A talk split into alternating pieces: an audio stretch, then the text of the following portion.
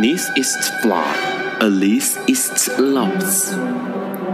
尼采说：“没有事实，只有诠释。”幸好在本瓜的世界里，问题永远比答案重要。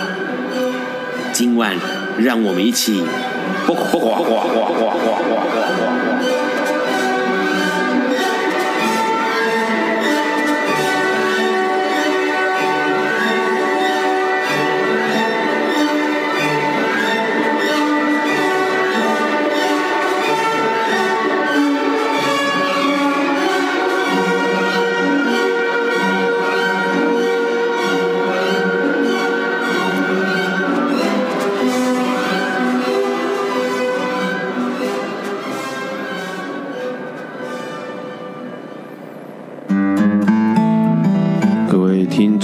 大家晚安。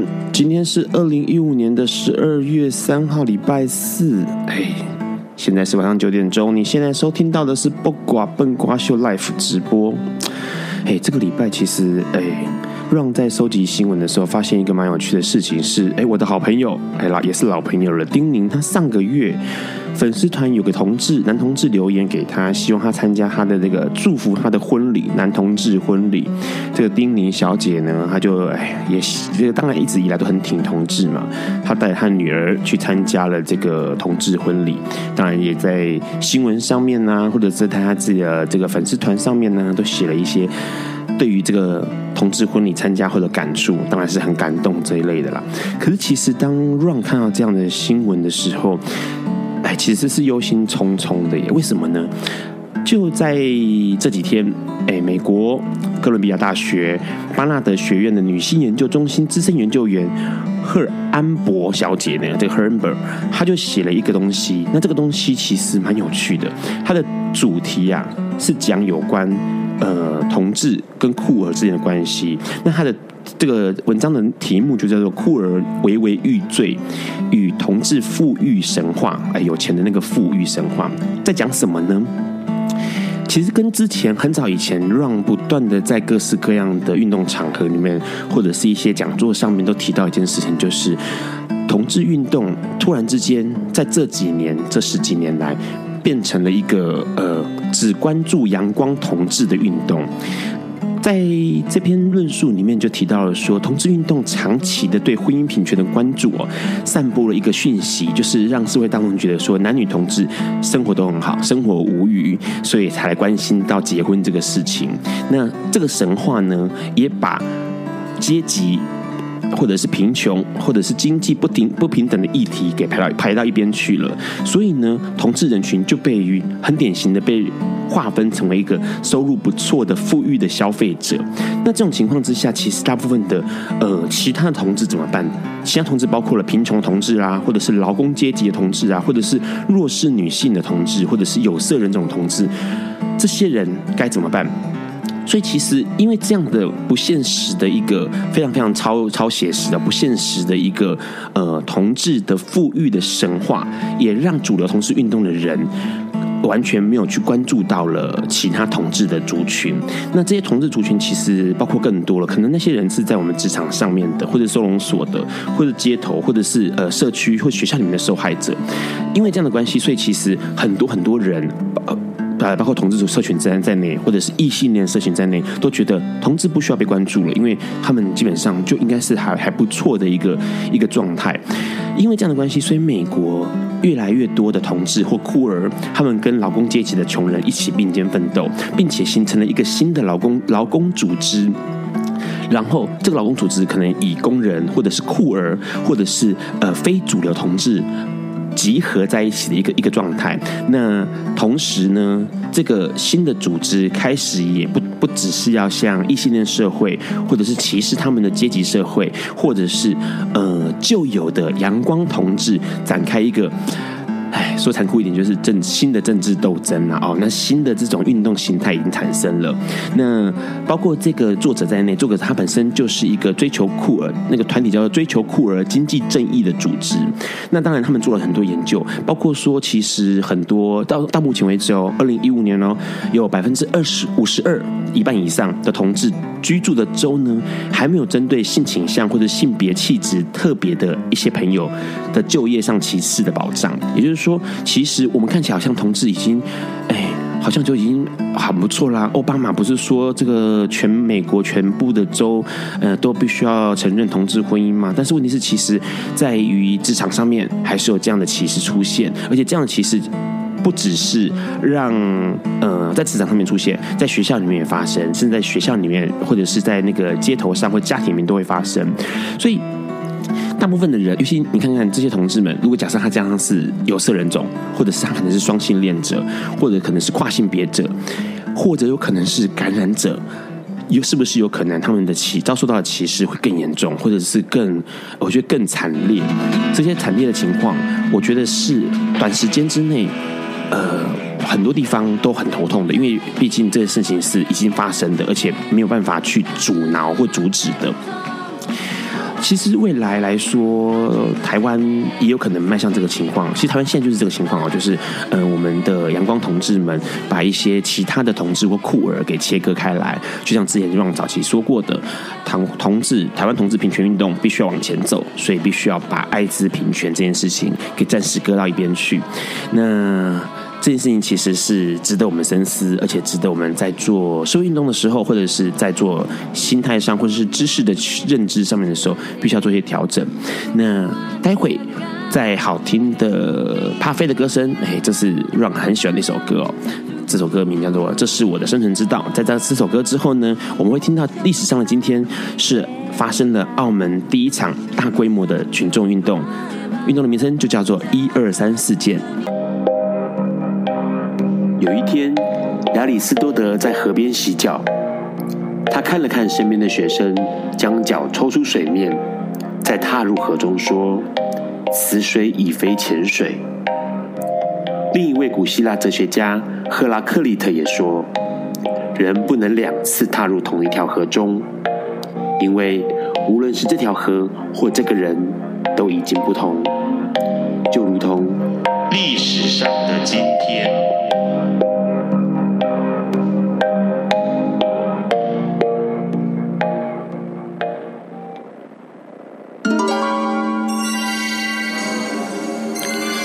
是二零一五年十二月三日，四十九年前的今天，也就是一九六六年，澳门发生了历史上最大规模的群众运动“一二三事件”。这个事件的名称是以发生日十二月三号命名的，而这个事件也让葡萄牙在澳门的管制上失去威信，也令中华民国政府在澳门的势力完全消失。而大陆，也就是中华人民共和国，能完全实质的掌控澳门。这股亲中反葡的经验，也刺激了香港的左派势力，促成一九六七年对抗香港政府的六七暴动。虽然数十年后的今天，香港开始怀念起英国政府治理的时光，而极力反抗大陆政权，甚至在去年发生了占领中环的雨伞革命。但五十年前，澳门与香港确确实实有过一段亲近大陆的历史，这样的转变值得我们思考。一九六六年，大陆开始发动文化大革命，与葡萄牙的政治势力以澳门这个殖民地展开拉扯。当时，葡萄牙以高压手段对付海外殖民地的居民，加上葡裔人士的种种特权与特别待遇。以及在澳门的葡萄牙的公职人员贪污风气非常盛行，以致市民非常不满。那一年四月，荡仔的坊众这个学校计划扩建学校校舍，租了师都县政街的房舍准备修建，只是向海岛市行政局申请的工程许可证照迟迟没有回复。校方前后二十四次找局长沟通，但都没有进展。因此，依照惯例，在等候施工许可的同时，先搭棚准备。十一月十五日，海岛市政戴局长上班的时候，发现坊众学校搭有棚架，便派一名警察前往阻止。工人不听劝，戴局长又派了一批警察过去，双方发生了冲突，有二十四人受伤。警方甚至拘捕了一名《澳门日报》的记者。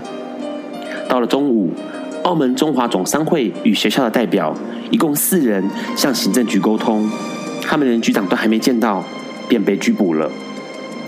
在商会副会长的协助下，这四人虽然获得保释，但代表民意的商会与副会长，他们的态度更为强硬。十一月十八日，一共提出了五项要求，包括惩凶。不要阻挠办学，伤者赔偿，撤销入狱的判决，以及保证日后不再发生相同的事情。另一个团体澳门亲北京社团代表甚至提出声明，并威胁要进行斗争。新的澳门总督十一月二十五日抵达澳门后，任职第四天便立即接见了工商界代表，并表示以警力处理学校的事情是非常不恰当的。并且承诺必须成立一个官方与民间组成的调查委员会来处理这个事件。只是商会并没有派出代表参与这个调查委员会，让这个委员会无法运作。而亲北京社团代表的抗议行动则持续扩大。当时，澳门总督府每天都有抗议的人群。十二月三日中午，总督府连日来的紧绷终于爆发了，警民发生了严重的冲突。警察先用警棍，然后出动了防暴水车，试图驱散抗议的民众。消息一出，更多民众聚集抗议。午后三点，民众用绳索试图拉倒铜马像失败后，便将目标转移到法院前的欧维士石像，并成功的扯断头，敲烂了脚。这个石像人物是第一位来华贸易的葡萄牙人。现今石像已经修复，并且。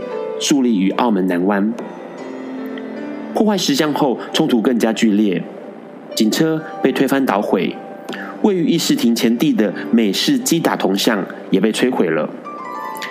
这个铜像是最初带领葡萄牙士兵杀害清兵、占领澳门的一位军官。此外，澳门市政厅、公证署都被攻击了。四点半，群众前往警察厅发动抗争。警察厅的防暴警察从门缝向外释放催泪弹，并开枪射杀，造成两人死亡，并以数量更多的防暴水车前往市政厅以水柱驱赶民众。傍晚六点，总督府发布戒严令，并实施宵禁，许多民众在街上无辜被政府开枪射杀，甚至有民众只因将头伸出窗外就被击毙。官方宣称，这个事件仅八人被打死。两百一十二人受伤，并逮捕了六十二人，但民间的数字却是十一人被打死，甚至更多。整个事件不仅亲北京社团出手协调，事件后，广东省人民委员会外事处也出面处理，闹得市政厅、警察厅长撤职，海岛市代理局长及警察厅副厅长被遣返回葡萄牙，甚至发起不缴税。不卖东西给澳门政府与官员，不为葡萄牙官兵提供任何民生服务。一二三事件之后，澳门实际上已经变成了中共另一个解放区。葡萄牙政府只处理关于葡萄牙人和出生在澳门的葡萄牙人的事情，其余皆一切放任不管。亲中共的势力抬头，全面控制了澳门社会。是直至近年，澳门民主派势力崛起，才逐渐有所不同。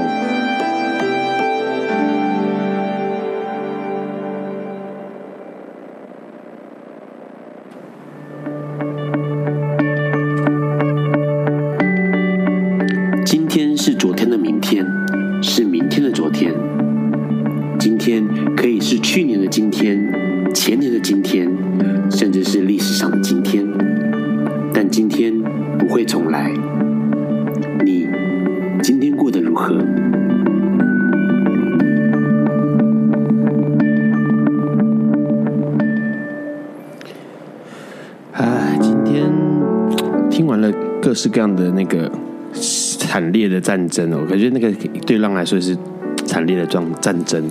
你现在正在收听到的是《不瓜笨瓜秀》Live 直播。在一二三事件之前，我听到一首好听的歌曲，是帕菲的《这是我的生存之道哦》。那它是一个中文版本，在一九九六年的时候由姚谦作词，那当然作曲还是奥田民生的曲子。为什么 Ron 会想要点这首歌？其实跟今天的来宾有关系。他哎，当然选了四首歌，原本五首都要让他选的，后来他说他选选了四首就够了，那最后一首让我选，这样，那我就选了这首歌，因为我觉得这首歌很有趣，就是说，哎，他描述的是两个人的友情。然后我觉得今天来宾可能未来会跟艾滋病权运动，诶，或者是艾滋，或者是 HIV 感染者会有很好的友情。那其实刚刚提到在音乐之前有提到了一个东西，是有关同志平权运动。然后，或者是艾滋平权运动，其实对 Ron 来说，其实，在之前哦，我们呃有听到节目的朋友，或者是有参加过帕斯提行动会议的朋友，都知道说，呃，其中一位讲师克菲，他就提到说，其实他这就是这几年台湾的同志运动跟艾滋平权运动是绑在一起的，并没有脱节。但是 Ron 的观 Ron 的观观察，包括刚刚那个呃，我们刚刚提到那个学者的报告，其实的确是这样子，有些东西是脱节了，艾滋平权运动。只顾虑到了阳光同志，然后没有顾虑到其他的族群。十二月一号是世界艾滋日，那每一年的今天，大家都看到新闻上面主播们纷纷挂起了红丝带，哎，之前还有那个一零一大楼也投射出那个红丝带的影像，这样子。那在这个这一天呢、啊，所有人都关注到艾滋的事情嘛，可能各式各样的新闻啊、数据都跑出来了。今年的帕沙小。帕三小啊，这个团体呢就拍了一个影片，叫做“一句话惹恼感染者”。那当然里面就有各式各样的人来示范什么样的话会惹恼感染者。那其中呢有一位演医师，就是这次让在宣传海报上面有一个戴着安全帽、戴着口罩、戴着手套的医师来到我们现场。来，我们欢迎他自我介绍。Hello，大家好，我是梁杰礼，然后是演这次。呃，艾滋宣导的影片的医生，对，那可能之前大家最近比较认识我，是因为某个超商的一个微电影，对，那个微电影就那个可歌可泣嘛，对，就有个男生傻傻的为了一个女生付出奉献到。哎，所有人都觉得他这个人就是这个是呆子，怎么会付出奉献到这种程度？没错，对，其实，呃，哎，我觉得那个梁姐来我节目是真的是让第一位来宾这么早的，你比陈振川还要早，你知道吗？就张惠妹之前还要早，对，非常早就出现了，这样。没有想说慢慢走，慢慢走。对，其实，呃，杰里蛮好玩的。他其实，在之前，因为我们我们在这个今天节目之前，我们上礼拜六，嗯，对，吃饭啊，这个一局饭吃了好久，吃了快要六个小时。就跟你讲会很久吧？对，因为那时候吃饭的时候，然后那个我我因为只是想说啊，跟杰里碰面，然后简单吃个饭，就闲聊一下，呃，彼此认识一下，熟悉一下就好了。没想到呱呱呱，对。那个聊到我都觉得哇，等下怎么聊完之后天都快亮了，而且那是已经聊一块一点嘛。嗯，因为没错，杰里是念戏，呃，念呃有念过演戏这件事情。对，对于演戏你很有对啊，很有热情，很有热忱，很有热忱，就是非常喜欢表演这个东西了。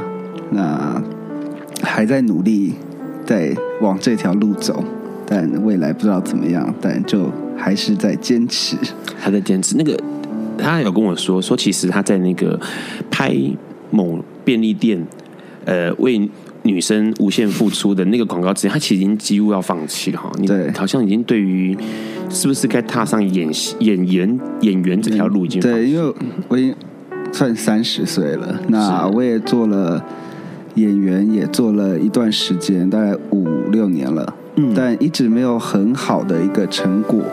那，因为你知道年纪也到了，然后可能家里也会有一点担心，所以他想说，嗯，我曾经做过我想要做的事情，做过我的梦想，那就把它当做是个梦想，有做过就好了。就是关于演戏这件事情。对，其实，呃，那天我们聊很多，包括演戏嘛。然后包括呃那个两个大男生的生涯规划，就 是对于未来该怎么样之类的。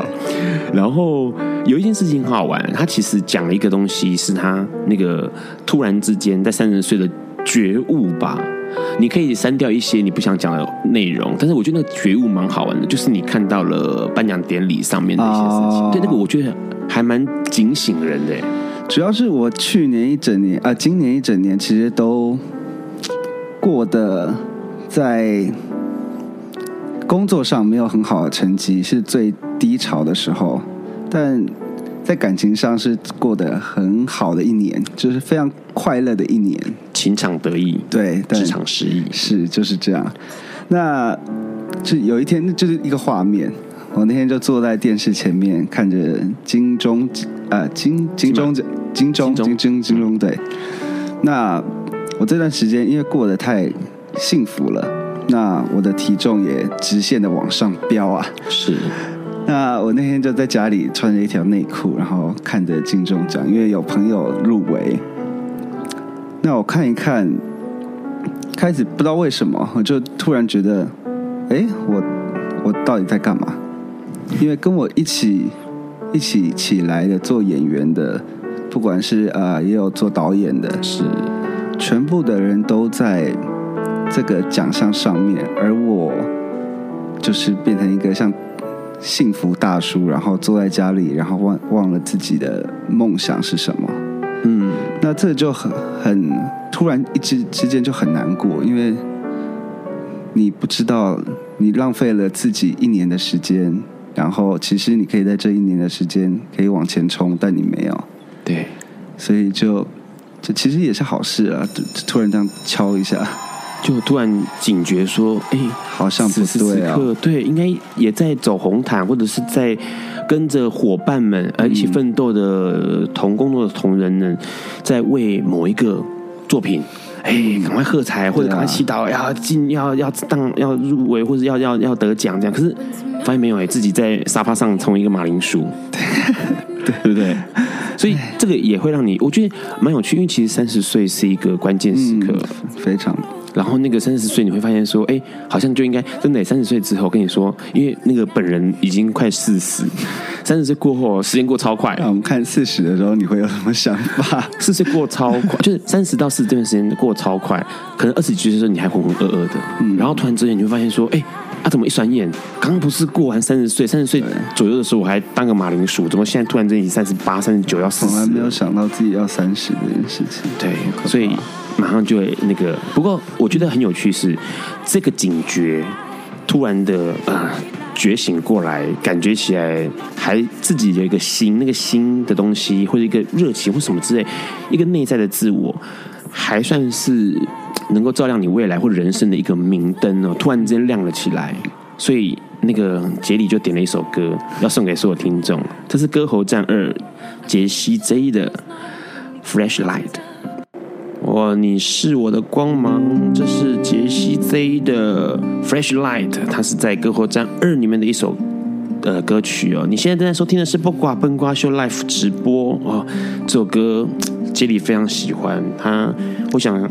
很多人会喜欢他那个旋律跟歌词的意境很棒，就是你是我的光芒。那那个你是什么？不知道。像杰里可能是他某一个内在的自我，突然变成他的光芒，在三十岁就点亮，告诉你说：“哎，小伙子，不要再做马铃薯了。”那谁是你的光芒呢？刚刚说到杰里是演员嘛，哦，受过天那个演戏，然后我觉得一定要有或多或少的天赋，所以我想要先考一考杰里，你用一个。呃，用一个词来形容 HIV 好了，形容 HIV 或艾滋，不管是艾滋这个病，或者是艾滋这个感染者，不管是词或是名词、动词，或是一句话都行，形容看看。嗯，今天我穿了一件 香蕉的，有一个小小香蕉的衣服，然后你问我这个问题，呃，在十二月一号那天是。我原本我最最近创了一个粉丝团嘛，那因为我拍了这个宣宣导片，那我很想就是用我的方式去支持这个东西。那我原本要打算在我的那个粉丝的那个背面的封面放上一个就是那个红丝带的那种东西。对。那可是我找了很久，找不到一个觉得最漂亮，然后最我想要的那种感觉，所以就没有放了。但可是看到了很多一些网络上的那个照片啊，是艾滋的感染者的照片。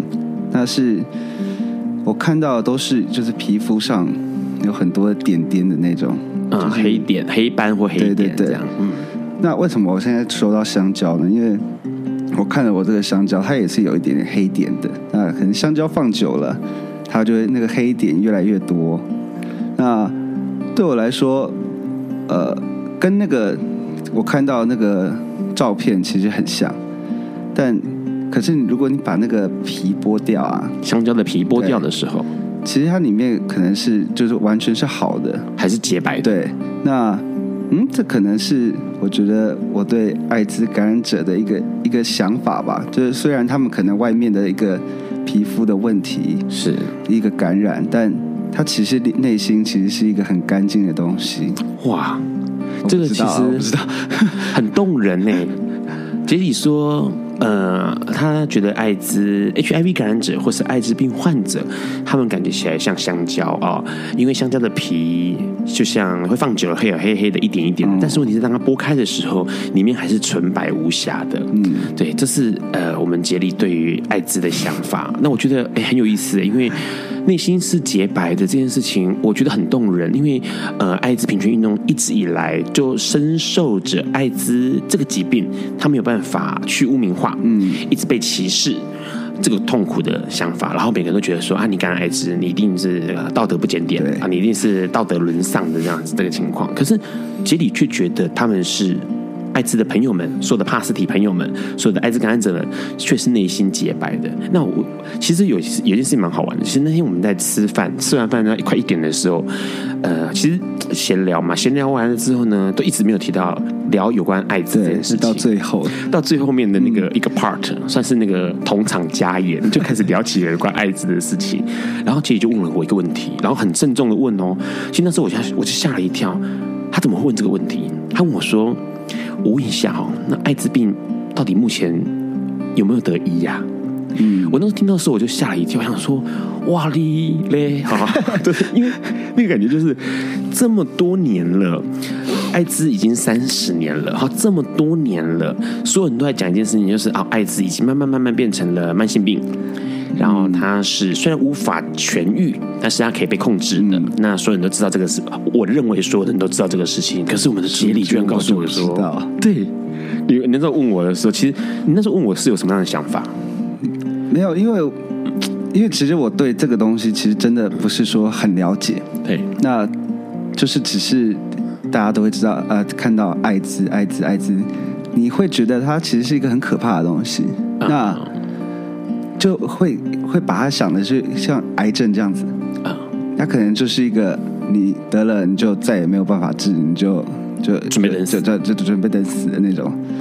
那我觉得因为那个很可怕，对。那我也不知道，哎，到底艾滋是。到底是怎么样来去治疗的这些东西？所以，所以我会问那个问题。可能是我的资讯不常看新闻，不看不常关关心社会吧，我不知道哎。因为其实我觉得比较有趣的是，呃，在 Run 之前做的同志运动，或者是各式各样的社会平权运动里面，发现到一个状况，就是在做运动的人都会认为说，我们所有的主张、所有的理念都已经被传达出去了，而且被所有人都认知，而且接收了。其实。不尽然，我们好像自鸣得意的，而且自我满足的说啊、哦，似乎是这样，似乎是这样。可是殊不知，你看，就连一个艾滋的卫教这件事情，卫生教育这件事情，一般的民众都还停留在啊，艾滋有没有得医呀、啊？这个问题的那个程度哦。我问一个问题：你身边有艾滋的朋友吗？就 HIV 感染的朋友吗？之前或现在？目前身边没有哎，都没有，没有碰过。所以你以前对于艾滋的想法，会是刚刚你说的？呃，感染了就准备等死，就是会觉得哦，你感染会比较可怕，因为听到的最多的就是你知道，就是跟就是讲性有关系啊，然后就是一般人会有的既定的想法，这可能就是我的想法。那因为没有，其实没有真的太多得到这样的宣导的东西的方的方式啊。对，所以其实真的不是很了解。所以啊，你看我们杰里这样，我觉得他最最最对我来说，邀请他来上节目最宝贵的地方，就是在于他那个不了解，因为他代表了多数人的不了解，然后代表了多数人的呃陌生跟恐惧，还有无知。那我觉得这个东西，哎，真的是在收音机旁边的所有的感染者朋友，或者是你是。从事艾滋平权运动或者是艾滋关怀的 NGO 的朋友们，你们都去想一想说，说我们的讯息关于艾滋的这些讯息被传递出去了吗？是不是所有人都知道的呢？还是说有什么地方不足的呢？现在这首歌也是杰里要送给大家的。这首歌其实很好听，待会我可以请他稍微问一下为什么他喜欢这首歌。这首歌是大陆一个歌手叫宋冬野，他的一首创作曲叫做《莉莉安》。我们先来听听这个年轻的小胖子宋冬野的歌声。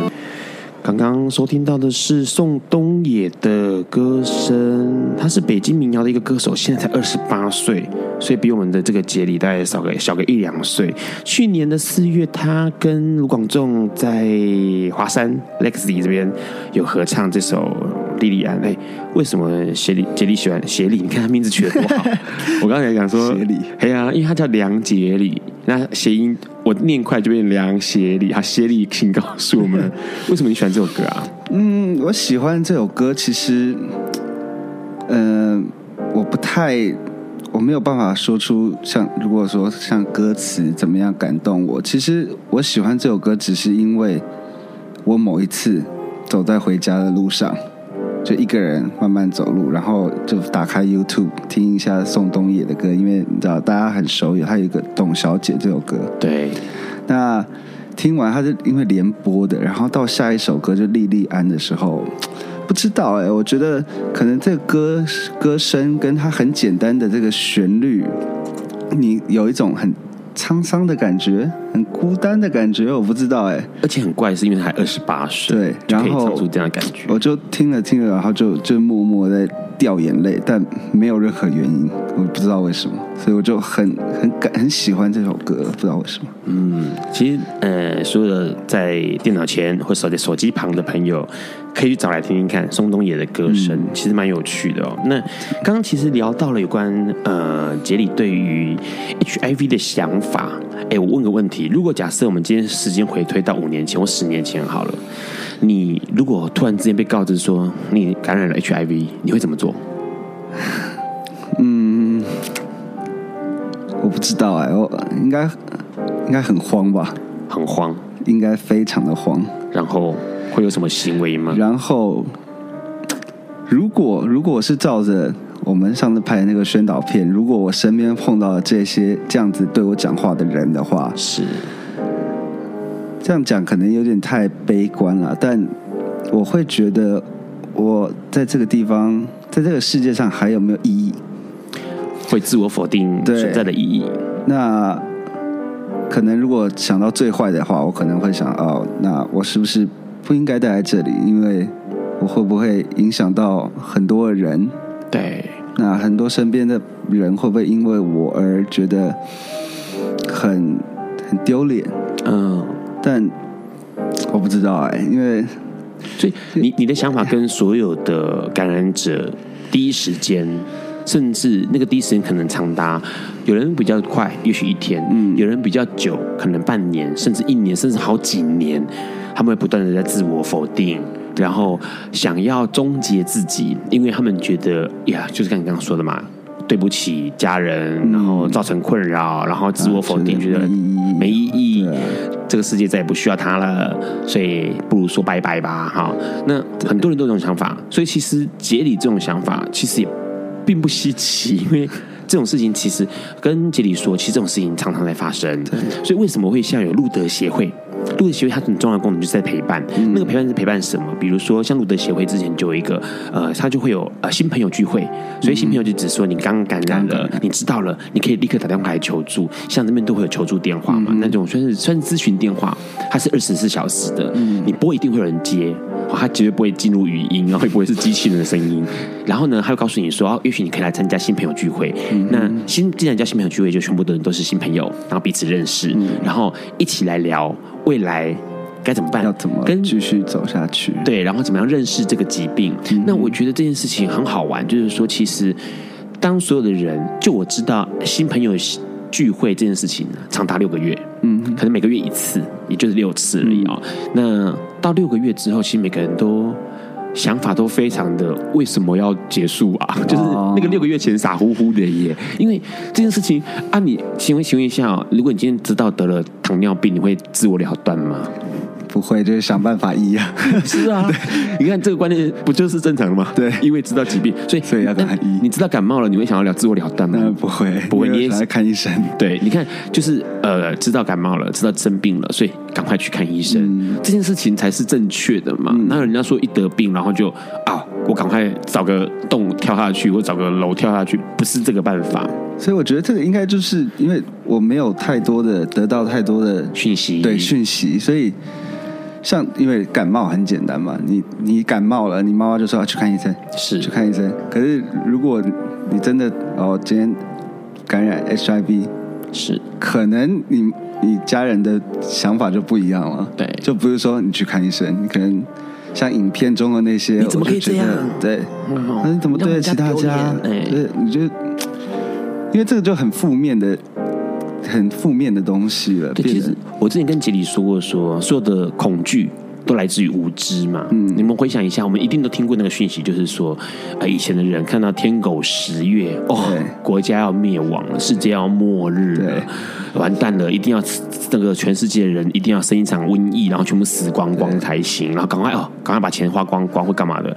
哎，啊，现在你知道天狗十月是什么吗？不过就是。阴影被遮住了，没有了。哎呀，太阳啊，地球挡到了太阳的光，然后所以月亮就缺一角。对啊，不过就是这样嘛。啊，当时就会想说，是不是要世界末日了？哎，可是为什么会有这种差异？就是因为知不知道？我们知道了天文学更多的资讯了，所以天文天狗食月没什么大不了。同样的，当我们的医学越来越发达的时候，你发现哦，就是这样子，它并没有什么太可怕的。嘿，世界并不会末日，好吗，亲爱的？好，那个就是比较有趣的是说。既然你这么不清楚啊，这么不清楚，叫他自己啊，这么不清楚，也不知道 HIV 的事情，怎么会想要拍一个这样的影片？当初其实我拍的影片也是，就我觉得我最近运气很好，因为拍完了这个超商的东西以后，对，慢慢有些人看到我的表演的东西，那刚好阿桑导演，那他就看到我了，那他就说：“哎，我有影片啊，有有东西想要跟你合作，你愿不愿意？”那他当初就有跟我说是做这个宣导的影片，世界艾滋日宣导影片。那我当下就说没问题啊，嗯，因为我觉得我可以用我的方式去帮助大家更了解，就是用我的方式去宣导这些东西。那加上我本来就不了解，对，所以我进到这个东西以后，我发现哦，原来跟我想的完全不一样。对，那。为什么要害怕它？我觉得我就想办法让把这个用我的方式去推广出去。对，因为其实，在里面那个杰里演那个是负面角色，这负面角色是代表某一些呃族群里面去讲一个，嗯、也可能是会伤害到刺激的，对刺激的，会伤害到感染者的话哦。然后，哎，那如果假设现在你你了解了，你在生活中会做这样的角色的人吗？就是你会这样子。去刺伤就是哦，当然不会啊，因为你很清楚了。对，而且我本来就不是一个会去去刺伤别人的东西。对，但可是因为这个东西以后，我这几天只要碰到朋友，是，我就聊天聊到一半，我说：“哎，你知道艾滋病这个东西吗？”我就先问他们，然后就跟他们聊。对，那就因为你给我了太多的。我就像一个小海绵，然后吸了很多东西，然后我很想把这个东西分享给大家，因为太多人跟我的想法是一样的，那其实都不知道这些事情。那我觉得这个大家了解了以后，会重新看待。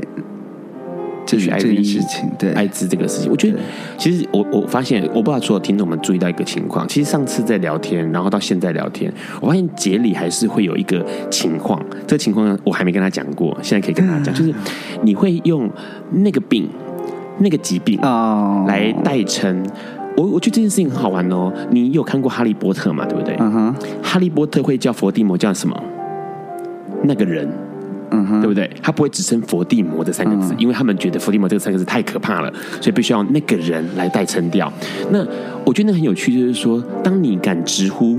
某一件事情或某个人的名字的时候，表示你不再恐惧他了。嗯。所以，当你想要用那个人或是那个疾病在取代他正规应该有的名字的时候，就表示你内心其实有一个部分还是哎有点怕怕的，或者是说有点点嗯不知道该怎么启齿。所以你会发现到我讲 HIV 感染的时候，我就要讲很自然，而且是很很平顺的去把它讲完。就像以前我们会说同志叫什么兔子。搞玻璃圈的啊，你年纪太小了，还没有经历过那一 种。以前都会说搞玻璃圈的啊，或是兔爷儿啊，这都是兔儿爷，就是那种早期的说法，就是不会要或什么断袖之癖，就用那种不会讲直接讲同性或搞基，有没有？香港人会说搞基，就是那个。古巨基的基要搞基这样子，那就不会直接讲同志或同性恋。那我觉得那个东西是对他的恐惧跟对他的不敢启齿。可是如果假设我们慢慢的发现这些讯息，你可能会发现说，其实要讲出来并没有那么的困难。嗯，对。你你自己平时除了就我我发现你刚刚说了嘛，就是经历过这段时间的那个 大量的资讯对获知之后，开始会想跟朋友多聊一些在这方面的事情。你自己平时有在接触某一些公益活动吗？或者是哪一些比较让你有兴趣？其实没有哎、欸，但我觉得因为这一次的关系，我会更努力去。去做这样子，就这样的事情，宣导的事情，对，就让大家认识 HIV。我，之前发生过一个有趣的事情，就是二零零七年，很多朋友都知道，我二零零七年的时候邀请了张惠妹到游行的终点唱歌。嗯、那同时，我给她一个称号叫做“彩虹大使”。那我告诉她说：“你当了彩虹大使，你就必须要做有。”就要彩虹大使的样子哦，你就必须要呃言行要注意，嗯，好。然后呢，他其实让我很感动，是他游行之后，几乎三不五时就会在他的官方的那个网页上面，因为那时候还没有所谓脸书，嗯，然后他是在官方网页的留言板上面，他会聊有关同志的事情。嗯，那他不断的告诉我，就是不断的写一些内容，是说同志就跟我们一般人没有两样啊，所以大家不用去恐惧他，不用去排挤他。那这个东西让我很感动的原因，是因为大部分的去看官网、注意阿妹的讯息的人，可能不是同志，在那个时候，那是异性恋的朋友们。那因为他们的女神啊，他们的喜欢的歌手啊，在讲这件事情，是不是久而久之之后，他就觉得说，哎，对耶，啊，我们的偶像都这样讲。周周杰伦说要听妈妈的话，啊，小朋友说，哦，对，妈妈的话说的最对哈，就是这种感觉，就是哎，大家都知道说，哎，我们的歌手最爱的歌手张惠妹都在说同志没什么不好。那是不是我们也也应该要去接纳他？似乎公众人物有一些些这样的，我觉得那就是责任。嗯，然后慢慢的让他身边注意他的人知道说，哎，我看一下梁洁莉的粉丝团，然后哎，我还讲一个艾滋的讯息，然后他又注意到了某些关跟艾滋有关的讯息跟内容，然后让我们知道说这个事情并没有想象中那么恐怖，而且就在我们身边啊，那没什么大不了的。嗯，好。看起来那个梁洁里是我们的照明灯哦。他他现在也点了一首歌，这首歌我们先听。这首歌就是《As Against the World》，与世界为敌。内容很有趣，我们在节目待会节目来聊一聊这首歌。爱因斯坦说：“这世界不会被那些作恶多端的人毁灭，而是冷眼旁观、选择缄默的人。”苏格拉底说。世界上最快乐的事，莫过于为理想而奋斗。今晚，谁来跟我们说悄悄话？名人悄悄话。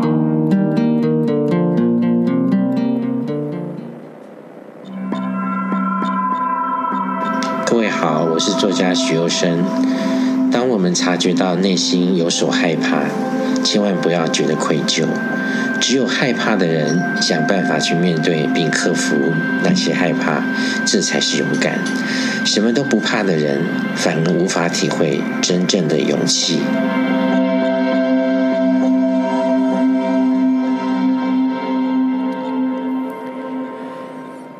你现在正在收听现在正在收听的是《不挂笨瓜秀》直播。哎，刚刚那个声音怎么听不到我自己的声音啊？哎，刚刚听到的是纨绔乐团的《与世界为敌》。这首歌为什么让觉得很有趣？因为它里面内容提到说，我们正在与世界为敌，对抗着你我之外的一切。我们明白，我们所拥有的是我们所需要的。我们在做对的事情。那我觉得。那个我们的梁杰里好像也在做对的事情。我觉得我刚刚听的《Us Against the World》，那，我希望我也可以从今天开始，也就一起一起做这个宣导，然后一起对抗无知的世界。对，对抗无知的世界，这件事情蛮有趣的，因为呃。我我觉得一直以来，其实大家都会，我我觉得那个对抗的东西，像以前我们都听到一个口号，就是要对抗艾滋。我会发现，其实并不是对抗艾滋，是拥抱艾滋，因为你需要的是接纳它、了解它、接纳它，然后要对抗的，就像刚刚杰里说的，是要对抗无知的人。哎，对，对抗无知。那那个无知其实很庞大哦，因为它。长久以来一直在我们身上嘛，大多数人对大多数人，而且无知会带来歧视、嗯、恐惧嘛，恐惧就会带来歧视。就像以前，哎，我突然想到一个东西，是以前我羊癫疯，你知道吗？嗯，以前我们早一辈的人看到羊癫疯都吓死了，觉得他是被神鬼附身，哦、有没有？然后把他隔离。可是那是其实羊癫疯，后来现在都知道了，他并不需要被隔离，他并不是，并不是神鬼附身呐。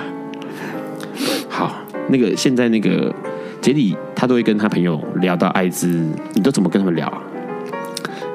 我就会，哎，你上次你有跟我讲一个很有趣的一件事情，我印象非常深刻。就说有关鼻肝和 HIV 的这个病毒，对，其实他们的传染途径跟那个是一模一样，一模一样的，对，都是靠血液，对，然后体液。你说的那个牙医的那个，让我觉得还蛮好笑的。怎么说？就如果你跟他说。如果你跟医生说你有 HIV，他会说：“嗯，麻烦你，我可能没有办法帮你治疗哦。”对。啊，如果你跟他跟医生说：“呃，医生你要注意一点啊，我有 B 肝，所以你要注意。”嗯。然后他说：“没没关系，没关系，没关系，对，OK 的。”对。那可这是一个很很歧视的东西，所以我一开始都会跟我朋友这样讲。对。我就说这种东西，你对 B 肝了解多少？对。那你对艾滋了解多少？但我现在跟你讲，他们是一样的东西的时候。你会觉得它有这么可怕吗？对。然后很多人就说、嗯、还好。对。那我再跟他说，你知道已经可以去控制它的病毒数量，其实跟大家都一模一样，它也不会有任何的那种病身体状况。对对，身体状况就一共一模一样。然后还有你你跟我讲的那个要火化的那个事情啊、哦，对对，因为它需要蛋白质这件事情。这个其实很多呃 HIV 感染者都知道，哎，我发现现在 HIV 感染者哦，以后你可能在越来越多机会跟这个从事相关的一些呃，不管是推广啊或者什么的，然后接触到有关艾滋的朋友，你会发现到他们的医学常识都超丰富。对啊，就是因为必须要关注自己的身体状况嘛啊，他们的那个医学常识超丰富，然后就是各式各样困难的问题，他们都对。还有你说那个小朋友，让我觉得。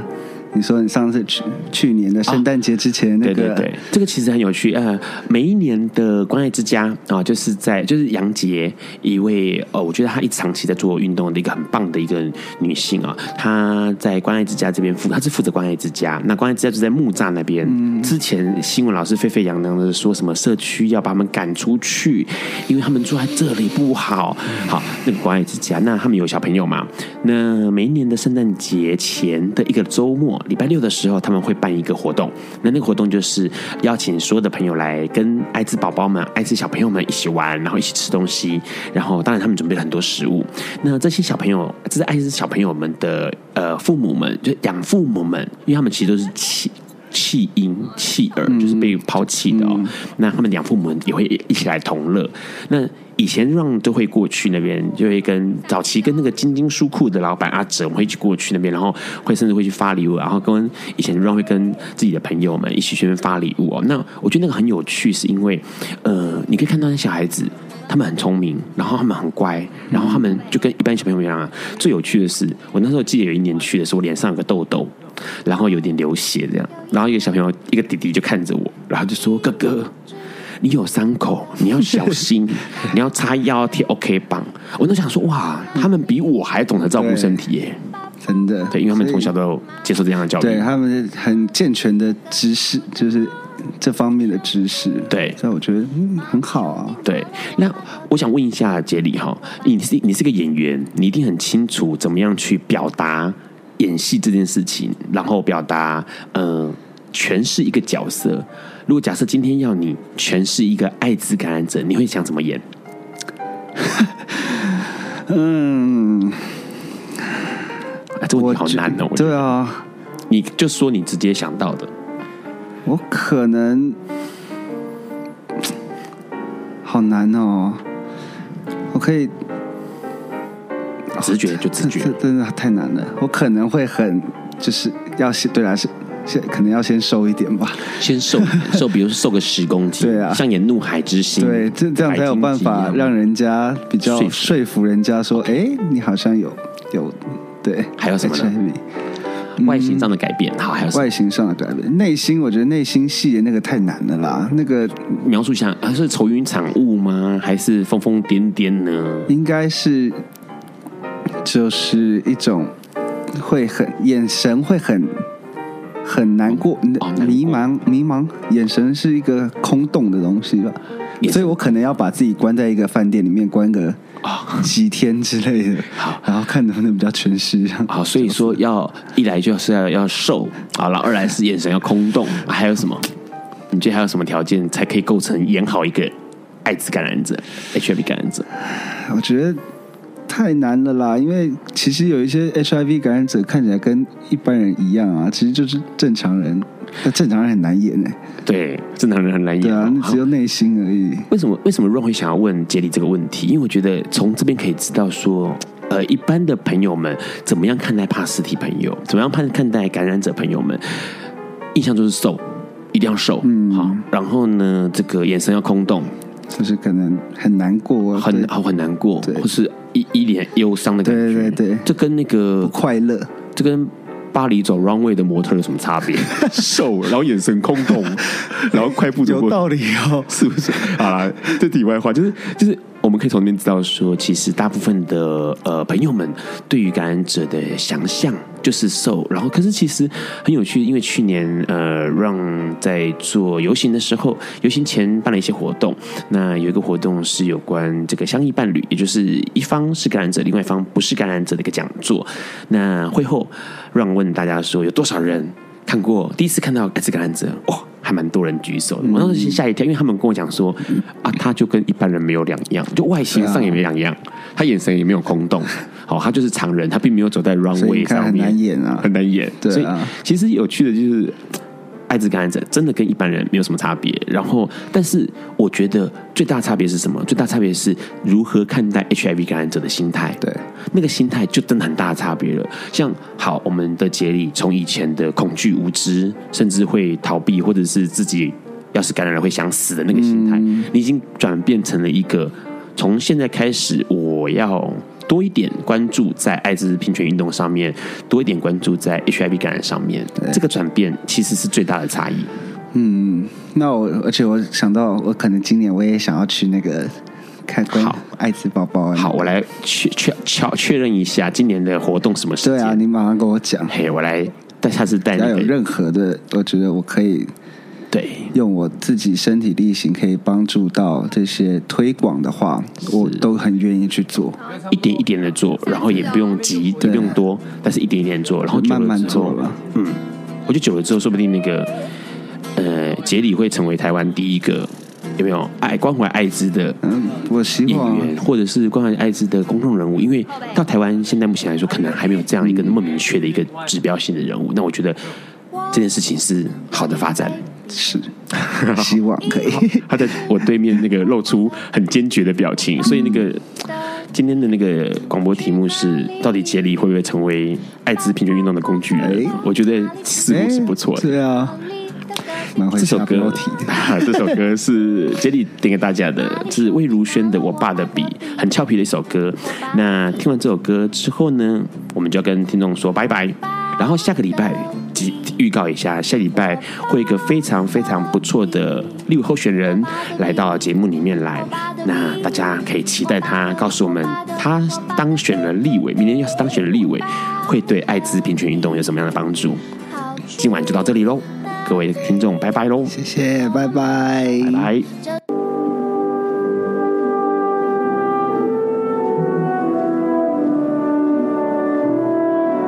以上节目不代表本台立场，感谢路德协会与中华电信协助播出。